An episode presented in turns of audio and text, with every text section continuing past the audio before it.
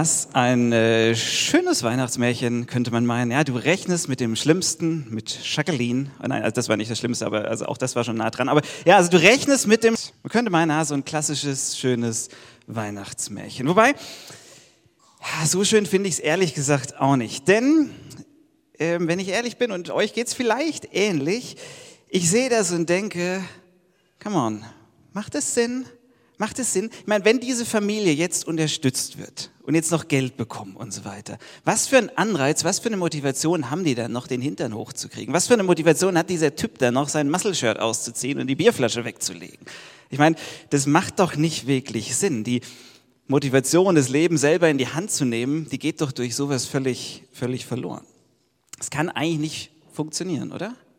Und ja, es gibt dann irgendwelche Idealisten, die fordern bedingungsloses Grundeinkommen, bla bla bla. Aber die meisten schreien auf und sagen, ey, nee, nee, nee, nee, das funktioniert nicht, weil warum die und warum die anderen nicht? Und dann strengt sich überhaupt niemand mehr an.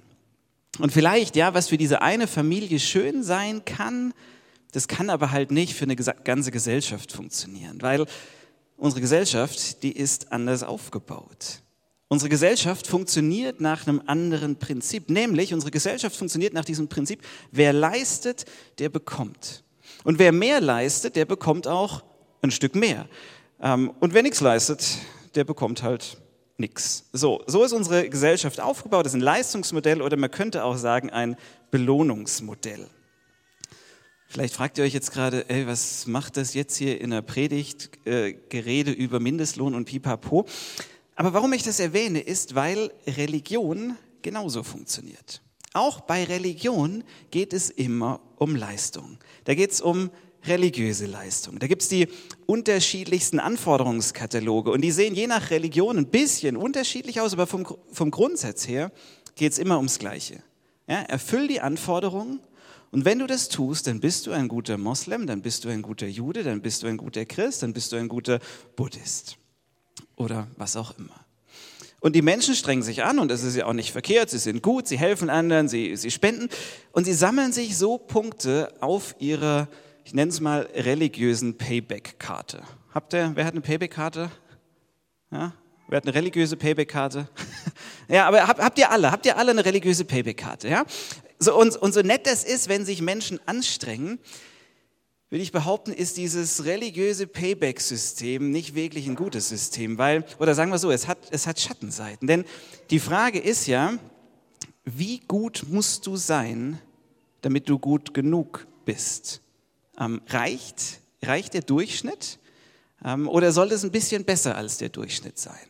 Und ich kenne viele von euch persönlich und ich weiß, ihr seid viele von euch, nicht alle, aber also du, du aber okay, also ihr schon. Also äh, ihr seid, äh, will ich sagen, überdurchschnittlich gute Menschen. Ja, das ist gut. Aber die Frage ist, reicht ein bisschen über dem Durchschnitt? Ist der Durchschnitt die Messlatte? Oder ist die Messlatte Mutter Teresa? Weil dann liegt die Latte plötzlich äh, ganz schön hoch. Die hat, die hat ordentlich vorgelegt. Ja, also Religionen, die funktionieren grundsätzlich mehr oder weniger nach so einem Leistungssystem. Und manche sind klarer, was man tun muss, andere sind ein bisschen vager. Aber am Ende, am Ende des Tages bleibt es ein System, das Druck erzeugt, weil du derjenige bist, der Punkte sammeln muss, der die Punkte einholen muss. So, und Weihnachten Weihnachten durchbricht dieses System. Und zwar radikal und konsequent. Nicht nur so ein bisschen. Dieses Leistungs-Payback-Belohnungssystem wird nicht nur ein bisschen aufgeweicht, sondern es wird rigoros abgeschafft. Und das Ganze geht bei Tag 1 los. Ja, Tag 1 von Weihnachten, wir springen quasi jetzt schon zwei Tage gedanklich nach vorne, aber äh, ihr wisst, was kommt in zwei Tagen. Ja, der legt dieses frisch geborene Jesus-Baby in der Krippe und hat noch völlig verklebte Augen.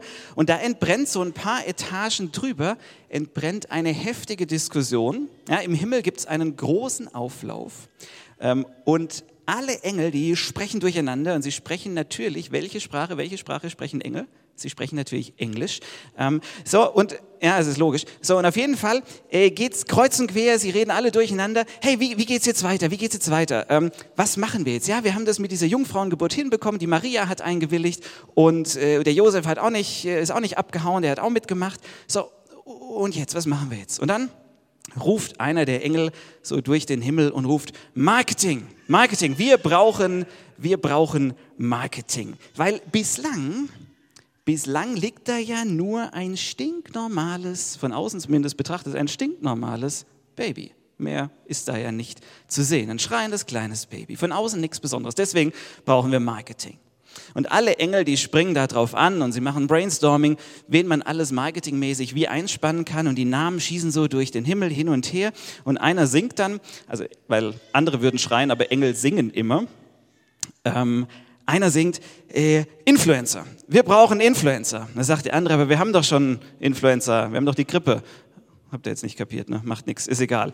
Also der, der kommt ein bisschen später, aber ist, ist gut. Also wurscht, auf jeden Fall. Wir brauchen Influencer, wir brauchen Influencer, ähm, VIPs. Und der andere sagt, jawohl, jawohl, wir brauchen Personen des öffentlichen Lebens. Wir brauchen vielleicht ein paar Priester, ein paar Könige wären gut oder Fürsten oder, also auf jeden Fall VIPs.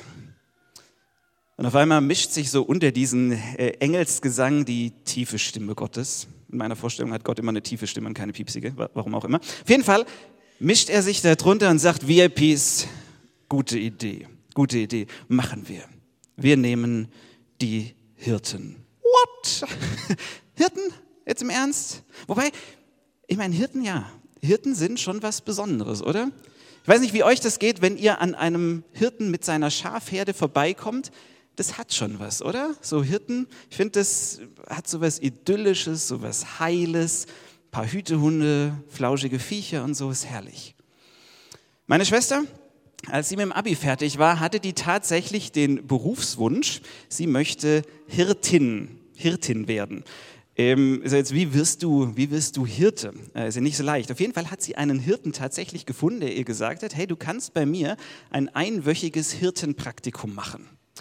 So, und dann hat sie das gemacht und äh, es klang alles so romantisch und so idyllisch, ja, und ähm, ja, das, als das Praktikum dann zu Ende war, also sie hat das beendet nach dem ersten Tag, ähm, da war die Sache schon durch, weil hat sie gemerkt, ah, so idyllisch ist das gar nicht, das ist ja echt ein, ein harter Job.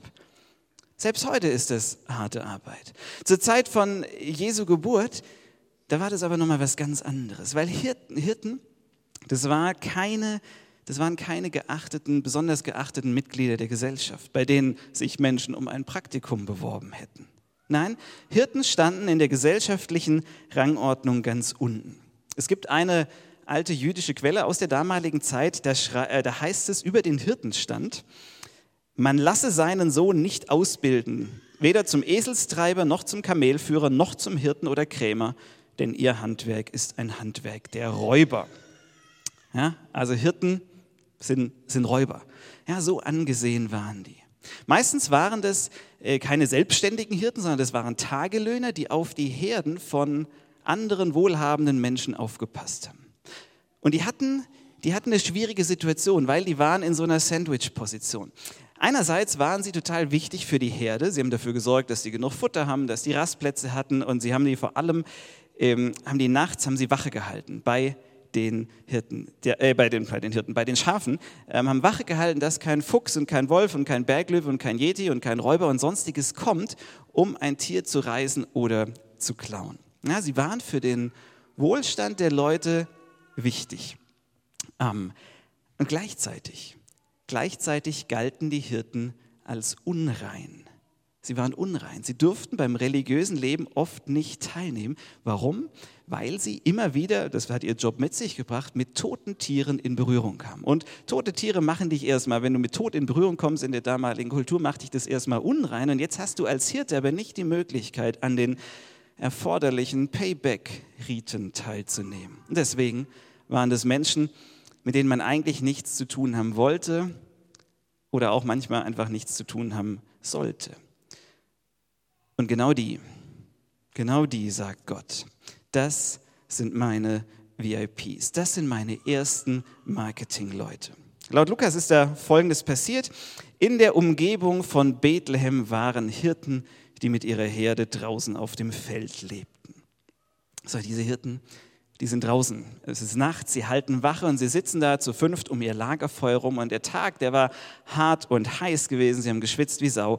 Äh, es war kein Fluss zum Waschen in der Nähe. Sie müffeln jetzt da abends vor sich hin an diesem Feuer, weil drumherum ist kalt, da können sie sich ein bisschen aufwärmen. Feuer ist auch gut, um Wildtiere abzuhalten. Und das Feuer brennt so langsam runter und der rangniedrigste Hirte, äh, der muss noch mal ein bisschen Holz nachlegen. Der nimmt so Zweige, die da so in der Gegend rumliegen und sitzen so ums Feuer rum. Und auf einmal sagt einer der Hirten, Leute, ich habe das Gefühl, ich sehe ich seh einen Engel. Äh, und die anderen starren so ins Feuer und beobachten die Funken und er nochmal, Leute, Leute, guck mal, guck mal, da ist ein Engel. Und die schauen auf und tatsächlich, sie sehen einen Riesenengel. Und sie fragen sich kurzzeitig, ob der Unterhirte nicht doch die falschen Kräuter gerade verbrannt hat. Ähm, aber nachdem sie sich kurz mal selber gekniffen haben, sehen sie selber tatsächlich, da ist ein Engel. Lukas berichtet uns das so. Als sie in jener Nacht bei ihren Tieren Wache hielten, stand auf einmal ein Engel des Herrn vor ihnen und die Herrlichkeit des Herrn umgab sie mit ihrem Glanz. Sie erschraken sehr, aber der Engel sagte zu ihnen, ihr braucht euch nicht zu fürchten, ich bringe euch eine gute Nachricht, über die im ganzen Volk große Freude herrschen wird. Heute ist euch in der Stadt Davids ein Retter geboren worden. Es ist der Messias, der Herr. Da taucht ein Engel auf so wie sie heißt, er umstrahlt sie mit seinem Glanz und ihre erste Reaktion ist, oh shit, oh nein. Sie haben große Angst. Wortwörtlich steht da, sie fürchteten sich mit großer Furcht, nicht nur mit ein bisschen Furcht, sondern Hose voll, gestrichen voll. Man kann das so ein bisschen verstehen, weil ihre Erfahrung war, die Geschichten von früher, die war, wenn ein Engel auftaucht, dann gibt's auf die zwölf ja, dann sagt ihr Gott, was er will, womit er nicht zufrieden ist, ja, und dann rappelt, sie bekommen Angst. Gott erscheint durch seinen Engel. Ich meine, was will er jetzt von uns? Will er noch mehr Payback-Punkte? Der Engel sagt, nein, nein, nein, nein, nein. Ihr braucht euch nicht zu fürchten, habt keine Angst. Ich will nichts von euch, Gott will nichts von euch, sondern er hat was für euch. Und zwar, was er sagt, ist, er hat drei Dinge für euch. Gute Nachrichten. Gute Nachrichten große Freude und zwar für alle, für das ganze Volk, für alle. Und das klingt ja erstmal, erstmal klingt es gut, dass der Engel sagt, hey, heute ist euch ein Retter, der Messias, der Herr geboren. Das ist eine gute Nachricht und die wird Freude verursachen. Und zwar für, nicht nur für ein paar Leute, sondern für alle. Große Freude für alle. So, das Ding ist, du kannst ja viel behaupten. Auch als Engel kannst du viel behaupten, kannst behaupten, dass das tolle Nachrichten mit viel Freude für alle sind. Die Frage ist nur, stimmt es? Ähm, war das wirklich so? Weil erstmal war das für die Hirten ja nur ein Versprechen, mehr nicht. Gut, es war ein Versprechen von einem Engel, aber schlussendlich nur ein Versprechen. Man muss also in die Geschichte weiterschauen, ob das auch tatsächlich so war. Als dieser Jesus, der hier angekündigt wird, als der so um die 30 Jahre alt war und angefangen hat, öffentlich aufzutreten, da gibt es eine besondere Begebenheit, da sagt er selbst, Achtung, Bisher gab es nur das Gesetz und die Weisungen der Propheten. Diese Zeit ist mit dem Täufer Johannes abgeschlossen. Seitdem wird die gute Nachricht verkündet, dass Gott seine Herrschaft aufrichtet. Und alle drängen herbei und wollen in die neue Welt Gottes eingelassen werden.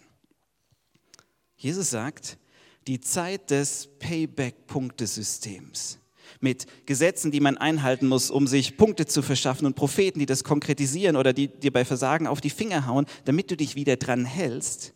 Diese Zeit ist jetzt gerade mit dem Täufer Johannes zu Ende gegangen. Und ab jetzt mit mir ist eine neue Zeit angebrochen. Und alle, die davon hören, alle, die das mitbekommen, die drängen herbei und wollen rein. Alle, die diese gute Nachricht hören, die hören, wie Gott ist und was er tut die wollen, wortwörtlich im Griechischen steht da, sie drängen mit Gewalt herein. Alle wollen rein. Echt jetzt? Bekommen wir in unserer Zeit nicht ganz so viel mit von, oder? Dass alle reindrängen. Also wir brauchen noch keine Security-Leute, die den Eingang abriegeln, weil zu viele Leute kommen. Ich habe vor zwei Wochen als ich am zweiten Advent über das Thema Licht gesprochen habe, habe ich schon mal drei Gründe genannt, warum das heute nicht so ist, dass automatisch irgendwie die Massen herbeiströmen. Wenn ihr die nicht gehört habt, hört das nach. Ähm, die fand selbst meine Frau gut. Äh, das will was heißen, meine größte Kritik. So, also genau, aber die findet auch sonst manchmal was gut. Aber es gibt neben den drei Gründen, die ich vor zwei Wochen genannt habe, gibt es noch einen weiteren Grund, warum das Christentum in unseren Breitengraden nicht mehr irgendwie automatisch die Massen mobilisiert. Und ich bin zutiefst davon überzeugt, das ist wahrscheinlich mit der größte Grund.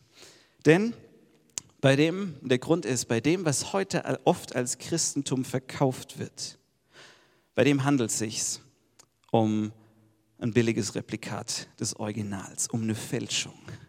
Noch dazu um eine schlechte. Oberflächlich, oberflächlich betrachtet sieht es sogar gleich aus. Ja, es wird mit den gleichen Namen gearbeitet, die gleichen Geschichten werden erzählt, aber der Kern, der Kern ist ein ganz anderer. Und das ist was Gefährliches, wenn es gleich daherkommt, ähnlich daherkommt, aber eigentlich anders ist. Einer meiner ersten Jobs, die habe ich während meiner Schulzeit gemacht. Ich war da so 16, 15, 16, also ist jetzt irgendwie 10, 11 Jahre her. Ähm, und äh, Danke, ihr protestiert gar nicht. Das ist schön, das tut mir gut. So, also auf jeden Fall, ähm, es war einer meiner, ich glaube, es war der erste Job, den ich so wirklich gemacht habe, habe ich in einer Kunststofffirma gearbeitet und in dieser Kunststofffirma haben wir, also diese Firma hat unter anderem äh, Senfdeckel hergestellt. Also ihr wisst ja, diese gelben Deckelchen mit den Riffeln äh, drin, die man so auf Senftuben draufschraut. Und meine Aufgabe war es, da gab es große Silos und vor diesen Silos standen Paletten mit Säcken äh, und in diesen Säcken waren so Kunststoffkügelchen drin. mein Job war das, äh, diese Silos zu befüllen. So, und vor jedem Silo, weil das waren halt unterschiedliche Sachen, die da gemacht wurden, standen unterschiedliche äh, Paletten mit unterschiedlichen Kügelchen, die unterschiedliche Eigenschaften hatten. So, und mein Job bestand also darin, acht Stunden am Tag immer so einen 25-Kilo-Sack zu nehmen, zu diesem Silo, ein paar Treppenstufen hochzulaufen, ihn da draufzulegen, aufzuschneiden, reinzukippen. Und den nächsten Sack und den nächsten Sack und den nächsten Sack. War eine schöne, abwechslungsreiche Tätigkeit. So, ähm, auf jeden Fall, ähm, eines Tages, ich war da so allein zugange, denke ich noch, bild mir ein, gestern standen hier andere Säcke, hatten eine andere Farbe, aber ist wurscht, ich bin ja bloß eine blöde Aushilfe. Ähm, genau, und habe Sack um Sack da reingeschmissen. Und ah, während ich das so gemacht habe, ich ah, bin mir auch nicht so ganz sicher, aber jetzt war hier auch gerade niemand und du musst ja das Silo schön voll machen, habe Sack um Sack reingeschmissen. Ich dachte so, hm, bin mir nicht ganz sicher, ob das richtig ist und habe dann nochmal 300 Kilo reingepackt. Und irgendwann dachte ich so, ah, ich bin mir relativ sicher, dass das die falschen Kügelchen sind, die ich da gerade reinschmeiße. Und dachte, okay, jetzt gehe ich doch, suche ich doch mal einen Vorarbeiter, habe den Vorarbeiter gefragt, habe gesagt, du guck mal, was ich hier gemacht habe. Und ähm, der hat dann mal kurz Schnappatmung gekriegt, ähm, weil es halt tatsächlich äh, falsch war. Ähm, und die Sorge, es waren die falschen Kügelchen, irgendein Lagerarbeiter hat die falsche Palette vor dieses Silo gestellt. Und jetzt war die Sorge groß, weil dieses Kügelchen hat eine ganz andere Eigenschaft, dass die Senfdeckel, Senftubendeckel, dass die schneller kaputt gehen. Ja, also wir waren quasi kurz vor einem Weltuntergang. ähm, gefühlt. Ja. Und jetzt war die große Frage, was machen wir jetzt, was machen wir jetzt? Äh, Maschinen anhalten, Produktionsstopp, äh, Dinge ausputzen, kosten einen Haufen Geld. Oder, da, dazu hat er sich dann entschieden, er hat gesagt, weißt du was, wir mischen. Wir hauen jetzt äh, ganz schnell ganz viel von dem Richtigen rein und dann rühren wir in dem Silo schön durch und dann fällt das vielleicht niemand aus. Ja, und das haben wir dann auch gemacht. So, das Ding, das Ergebnis, das sah ähnlich aus. Aber das war definitiv nicht das Gleiche. Also wenn ihr euch vor zwölf Jahren mal eine äh, Senftube geschnitten habt, das äh, an einem Senfdeckel, das war das wahrscheinlich. So, das Ding ist, bei Senfdeckeln ist es nicht so dramatisch. Bei dem, was wir über Gott und Jesus denken, finde ich es schon. Christen haben im dritten, vierten, fünften und in den darauffolgenden Jahrhunderten haben die angefangen, nämlich zu mischen. Die haben wieder altes Gottesbildkügelchen in dieses Silo geschmissen, haben das reingekippt. Alte Gottesbildkügelchen da rein. Und sie haben es mit dem Gottesbild, das Jesus transportiert und vermittelt hat, haben sie es vermischt. Und deswegen ist da ein Christentum rausgekommen, das für viele, das für so viele nicht mehr attraktiv ist, das nicht nach einer guten Botschaft klingt, das nicht nach großer Freude klingt, das nicht danach klingt, als wäre es wirklich für alle da, sondern das danach klingt, als wäre es ein guter, mittelguter Wertekatalog für so eine gutbürgerliche Mitte. Das Original. Das Original, das war so anders. Das war so gut. Da wollten, genauso wie Jesus das behauptet hat, da wollten alle rein. Wo immer er aufgetaucht ist, hat sich ruckzuck eine große Menge gebildet. Alle wollten sie rein, alle wollten sie dabei sein, weil sie gemerkt haben, das ist wirklich gut, was er sagt. Und das, was er sagt und was er tut, das macht froh. Und das ist für mich. Da gibt es zum Beispiel diese Begebenheit, dass Jesus bei einem Mann zu Gast ist in seinem Haus. Und es spricht sich rum, hey, Jesus ist da drüben.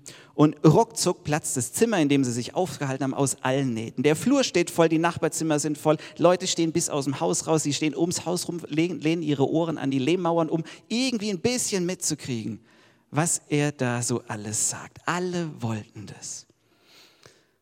Und während Jesus so spricht, rieselt plötzlich so ein bisschen Staub von der Decke. Brösel fallen runter, ein bisschen größere Brocken. Dann auf einmal kommt so ein Lichtstrahl äh, in dieses dunkle Zimmer. Es bröselt wieder ein bisschen, noch ein Lichtstrahl scheint rein. Alle gucken hoch, was ist da los? Ein Loch ist da. Sie sehen den Himmel und auf einmal sehen sie nichts mehr, weil es dunkel ist. Und denken, was ist das jetzt? Und dann kommt da so eine, sieht aus wie eine Hängematte, die kommt da runter und alle fragen sich, was ist hier los? Und ähm, sie sehen, in dieser Hängematte liegt ein Gelähmter drin. Seine Freunde wollten ihn zu Jesus bringen. Aber sie kamen nicht durch wegen der vielen Leute, die da waren. Deswegen nehmen sie den Umweg übers Dach. Ich glaube, der Hausbesitzer hat sich auch total gefreut, dass mal kurz sein Haus abgerissen wurde. Aber anyway, so, da liegt jetzt dieser Gelähmte vor Jesus. Und in dieser Menge, da waren auch Pharisäer dabei. Das waren so die, die meinten es besonders genau zu wissen, wie Gott ist, weil Gott ist streng und hat Gesetze und so weiter. Und die haben geschaut, die haben Jesus immer so ein bisschen beobachtet, haben geschaut, was macht der? Was lehrt der da? Ich meine, der hat jetzt, der lehrt plötzlich so neue Dinge über Gott. Der hat Dinge gelehrt, die haben dieses komplette religiöse Bonusprogramm auf den Kopf gestellt. Er hat Versprechungen über Gott gemacht, die standen in Konflikt mit dem, wie sie über Gott gesprochen haben. Weil ihr Bild von Gott war streng und es waren Gesetze und es waren Verbote. Und vielleicht, vielleicht hast du sowas ja auch erlebt dass dir Glaube und Christentum vorgelebt oder auf eine Art und Weise präsentiert wurde, dass du gesagt hast, weißt du was, das klingt nicht wirklich gut. Das klingt nicht nach Freude. Das klingt nämlich nach Zwang und nach Druck und nach Angst und was auch immer. Und die Art der Präsentation, wie dir Glaube und das Christentum näher gebracht wurde, dir dazu geführt, dass du sagst, ganz ehrlich, eigentlich will ich mit dem Ganzen nicht mehr so dramatisch viel zu tun haben und ich überlege mir, ob ich mit diesem Thema überhaupt abschließe. Und falls das bei dir so ist, dann kann ich dir bloß sagen, das tut mir sehr, sehr leid, wenn dir Glaube und Christentum auf so eine Art und Weise präsentiert wurde. Weil das war nicht, das war nicht der echte Jesus, denn der ist gut und Freude bringt, und zwar für alle. So, da liegt jetzt dieser gelähmte Mann, dieser Gelähmte vor Jesus. Und was macht Jesus? Der sagt zu ihm, dir sind deine Sünden vergeben. Und der Mann guckt auf und sagt, deswegen bin ich aber nicht hier. Also guck mir an, ich bin gelähmt. Das ist nicht der Grund, warum ich hier bin. Jesus sagt, dir sind deine Sünden vergeben. Dieser Mann, der hatte noch nicht mal danach gefragt, dass ihm seine Schuld vergeben wird. Und Jesus sagt, dir sind deine Sünden vergeben. Und die Pharisäer, die da dabei waren, die, die flippen komplett aus. Die sagen, das geht doch nicht, du kannst doch keine Sünden vergeben, das kann und das darf doch nur Gott. Worauf Jesus sagt, ja, das stimmt. Das stimmt schon, dass das nur Gott kann, Sünden vergeben. Aber wisst ihr, wer auch nur in der Lage ist zu heilen? Wer auch nur in der, in der Lage ist, zu einem Gelähmten zu sagen, komm, steh mal auf, pack deine Matte ein und lauf los. Das ist doch auch nur Gott. Und dann sagt er, ich will, dass ihr wisst, ähm, nächste Folie bitte. Ich will, dass ihr wisst, dass der Menschensohn die Vollmacht hat, die Autorität hat, Sünden hier auf der Erde zu vergeben. Und er spricht zu dem Gelähmten, ich sage dir, steh auf, nimm dein Bett und geh. Jesus sagt, ich will, dass ihr wisst, dass ich in der Lage bin, dass ich die Vollmacht habe, dass ich die Autorität habe, hier Sünden zu gehen. Und um das zu unterstreichen, sagt er, komm, steh auf, nimm deine Matte und geh. Und der Mann macht es. Und den Leuten, denen stand der Mund offen. Auf einmal haben sie gemerkt, wow, das ist gute Nachricht. Da ist wirklich große Freude. Und zwar nicht nur für den Gelähmten, nicht nur für ihn, sondern auch für für alle anderen drumherum. Da ist gute Nachricht für dich und für mich drin. Was ist die Freude, die da drin ist für dich und für mich? Das Großartige da drin ist, ist, dass Jesus die Autorität hat, Sünden zu vergeben. Dir sind deine Sünden vergeben. Ich weiß nicht, wie es euch geht, wenn ihr das Wort Sünde hört. Ist jetzt nicht irgendwie so das nette äh, Spaßwort, ähm, ist auch nicht so ein Konzept, mit dem wir uns heute gerne beschäftigen womit man irgendwie heute auch noch wahnsinnig viel anfangen könnte. Sünde, das klingt so nach mittelalterlichem Machtinstrument oder so. Ja, und oft wurde Sünde als was dargestellt, wo irgendjemand durch irgendeine Handlung, der wusste es vielleicht noch nicht mal so richtig genau, warum, irgendwie bist du aus Versehen einem hohen Wesen, höheren Wesen namens Gott auf die Füße getreten und hast gesagt, hoppla, das wusste ich ja gar nicht, dass das für dich schlimm ist. Und das war dann Sünde. Durch irgendwas hast du gegen, gegen Gott gesündigt. Das ist oft die Vorstellung, die wir haben von Sünde. Jesus, der hat da ganz anders von gesprochen. Sünde laut Jesus ist, wo wir uns an einem anderen Menschen versündigt haben. Wo wir einem anderen Menschen gesündigt haben, wo wir uns gegenüber jemand anderem versündigt haben. Und wisst ihr, die unschöne Wahrheit ist, dass wir alle, dass wir alle nach dieser Kategorie, nach Jesu Kategorie Sünde sind. Weil wir alle, wenn wir ehrlich sind, wir alle wissen, dass wir andere betrogen haben. Dass wir andere belogen haben, dass wir Erwartungen enttäuscht haben, dass wir anderen Menschen was schuldig geblieben sind. Ja, wir haben Versprechungen gebrochen, wir haben Menschen verletzt. So, und das Ding ist, weil da andere Menschen in diesen Aktionen im Spiel waren, deswegen ähm, und weil das Gottes Ebenbilder sind. Deswegen sind diese Aktionen nicht nur eine rein zwischenmenschliche Geschichte, sondern es ist auch etwas das Gott betrifft, weil es seine geliebten Ebenbilder betrifft, weil es seine Kinder betrifft. Wenn ich mitbekomme, dass jemand meine Kinder schlecht behandelt, wenn meine Kinder gemobbt werden oder was auch immer, dann tut mir das weh. Das tut mir weh, als würde ich an dieser Stelle stehen. Wenn ich jemand anderes verletze, betrifft es Gott, weil es sein geliebtes Kind ist. Vielleicht kennst du dieses Gefühl. Vielleicht kennst du dieses Gefühl, du hast Dinge getan, sei es absichtlich oder unabsichtlich, dass sie einfach so passiert sind und du merkst, hey, das war nicht gut, da habe ich, hab ich jemand verletzt. Da habe ich mich an ihr, habe ich mich an ihm versündigt. Und du merkst, ja, das ist sogar vielleicht schon lang vorbei, aber trotzdem ist es nicht gut. Weil der Schaden, der ist, der ist angerichtet. Die Verletzung ist ja deswegen nicht weg. Selbst wenn du dich entschuldigt hast und selbst wenn der andere äh, dir verziehen hat, irgendwie lastet es nach wie vor noch auf deinem Gewissen. Weil du weißt, was du angerichtet hast. Es ist vorbei, aber es ist nicht gut.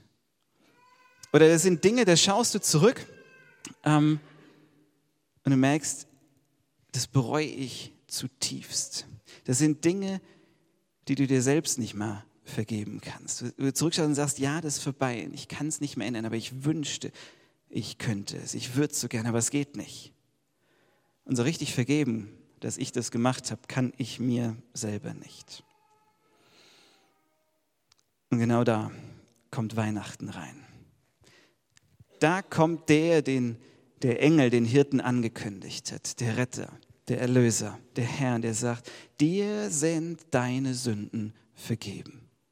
Deine Sünden sind dir vergeben. Und ich nehme all dein Schlechtes, alles, was du dir selbst nicht vergeben kannst, das nehme ich auf mich. Deine Sünden sind dir vergeben. Das ist gute Nachricht. Kennt ihr dieses Gefühl, wenn ihr bei irgendjemand was verbockt habt und der andere, die andere, dem ihr das angetan habt, der vergibt euch dann, sagt, hey, weißt du was, ich, ich verzeih dir, das ist okay. Kennt ihr dieses Gefühl, wie gut es tut, äh, wenn du auf einmal merkst, boah, das ist, jetzt, das ist jetzt von meiner Brust, von meinen Schultern runter. Genau das wurde den Hirten, den Nobodies der damaligen Zeit gesagt. Für euch, die ihr noch nicht mal mehr in das gesellschaftliche, in das religiöse System passt, ihr dort eigentlich gar keinen Raum mehr findet, zu euch kommt Gott. Für euch ist der Retter gekommen. Das sagt er zu ihnen. Aber es war erstmal nur, nur eine Ankündigung, ein Versprechen. Und das hat sie noch nicht mit Freude erfüllt. Eine Sache hat nämlich noch gefehlt, nämlich sie mussten hingehen. Sie mussten hingehen und es mit eigenen Augen sehen. Und genau das haben sie gemacht. Da heißt es dann bei Lukas 2, da sagten die Hirten zueinander, kommt, wir gehen nach Bethlehem. Wir wollen sehen, was dort geschehen ist und was der Herr uns verkünden ließ. Die machen sich auf. Sie werden aktiv, sie laufen nach Bethlehem, sie sehen dort das Jesusbaby. Und sie kehren wieder zurück zu ihren Schafen. Wir lesen weiter. Die Hirten kehrten zu ihrer Herde zurück. Sie rühmten und priesen Gott für alles, was sie gehört und gesehen hatten. Es war alles so gewesen, wie der Engel es ihnen gesagt hatte. Die Hirten waren bei dem Baby, sie kommen zurück und sie jubeln, sie tanzen und sie loben Gott. Warum nochmal? Weil sie ein Baby gesehen haben? Eigentlich mehr haben sie dort nicht gesehen. Ich bin überzeugt, sie waren voller Freude weil sie gesehen haben, weil sie erkannt haben, dass Gott nicht mit Macht und mit hohen Ansprüchen und mit einem Leistungskatalog und einem Punkte-Payback-System daherkommt, bei dem der, der halt viel packt, viel bekommt. Nein, sie haben gesehen, Gott kommt klein und verletzlich. Er will nichts von uns, sondern er hat was für uns. Und wir Nobodies, wir wurden zu VIPs. Und wir sind die, die das als Erste mitbekommen durften. Wir sind die, die der allmächtige Gott primär als Erster auf dem Schirm hat. Ich weiß nicht, wie dir das geht, wenn du das hörst. Ob du immer noch diese alte, vermischte Mischkugelform von Christentum im Kopf hast. Diese alte Form, die dir sagt, weißt du was, du bist ein schlechter Mensch und du bist nicht gut genug und irgendwie bist du defizitär ähm, und du musst besser werden, was auch immer. Ich möchte dir, ich möchte euch heute in Gottes Namen sagen, es stimmt nicht. Du bist nicht zu unbegabt, du bist nicht zu schlecht, zu unmoralisch, du bist nicht zu schuldig, zu sündig oder zu verkorkst. Nein, Gott liebt dich, so wie du bist. Genau für dich ist er gekommen. Du musst es dir nicht irgendwie verdienen. Du musst dir Gott nicht gnädig stimmen. Du musst ihn dir nicht irgendwie gewogen machen. Das ist die verkorkste Version, diese Mischkugelversion, die in so vielen Köpfen ist, dass man denkt, okay, irgendwie muss ich mir Gott gnädig stimmen. Ich muss mir das irgendwie verdienen. Weihnachten. Die Hirten, die Engel sagen, Gott ist nicht gegen dich, sondern Gott ist für dich. Für dich da. Und wenn immer, wenn immer du dich ungenügend fühlst, wenn immer du denkst, ich bin draußen auf dem Feld wie die Hirten, ich gehöre gar nicht so richtig dazu, ich kann Standards nicht entsprechen, seien es, seien es die Standards von anderen oder die von Gott oder deine eigenen, dann sagen die Engel, dann sagt dieser Engel zu dir, Good News, gute Nachrichten, gute Nachricht für dich, der Retter ist geboren für dich damit diese Freude, die die äh, Hirten erfüllt hat, damit die zu dir kommt, da braucht es wie bei den Hirten bloß so einen Schritt, einen Schritt. Die Hirten, die sind an die Krippe gegangen. Gut, Bethlehem ist jetzt heute ein bisschen weit, ähm, aber das sieht da auch nicht groß anders aus als im HDB hier. Ähm, da siehst du auch nicht viel anderes. Ich glaube, der Schritt, den es braucht, ist zu sagen, ich lasse mich auf das ein. Ich nehme das an, was die Engel den Hirten gesagt haben. Nämlich der Retter ist geboren. Für dich und für dich und für dich. Wir werden jetzt gleich einige Lieder singen. Das ist unsere Art, Gott zu preisen. Das, was die Hirten da auch gemacht haben. Und wenn du diese Freude willst, wenn du merkst, hey, da ist was, das schleppe ich mit mir rum. Da ist Schuld, da ist eine Last in meinem Leben, da ist was, das kann ich mir selbst nicht vergeben, da bin ich schuldig geworden. Weißt du was, dann sag doch einfach zu Gott, danke Gott, danke, dass du mir vergibst. Ich will das glauben. Ich will es glauben. Und das kannst du leise in Gedanken machen. Ähm, manchmal hilft es auch, sowas auszusprechen. Das auszusprechen und dir dann von jemand anderem zusprechen zu lassen. Dir sind deine Sünden vergeben. Wenn du das tust, ich bin mir sicher, dann wirst du erleben, dass das tatsächlich gute Nachricht, gute Nachricht und Freude ist. Wir werden jetzt gleich ein paar Lieder singen. Hinten werden einige Mitarbeiter stehen. Und keine Sorge, du musst da nicht irgendwelche Abgründe offenbaren, sondern wir können da einfach gemeinsam beten. Ganz kurzes, schlichtes Gebet, dass du zu Gott sagst, Gott, danke, dass du mir vergibst. Ich will das glauben. Ich will das glauben. Und wir als Mitarbeiter wollen dir diese Weihnachtsbotschaft zusprechen, die sagt, weißt du was, und dir ist vergeben, weil der Retter ist geboren für dich. Ich lade euch ein, macht's, macht's wie die Hirten, kommt zur Krippe. Kommt zur Krippe und erlebe, was für eine Freude das in dein Leben bringt. Dir ist vergeben. Der Retter ist geboren für dich. Amen.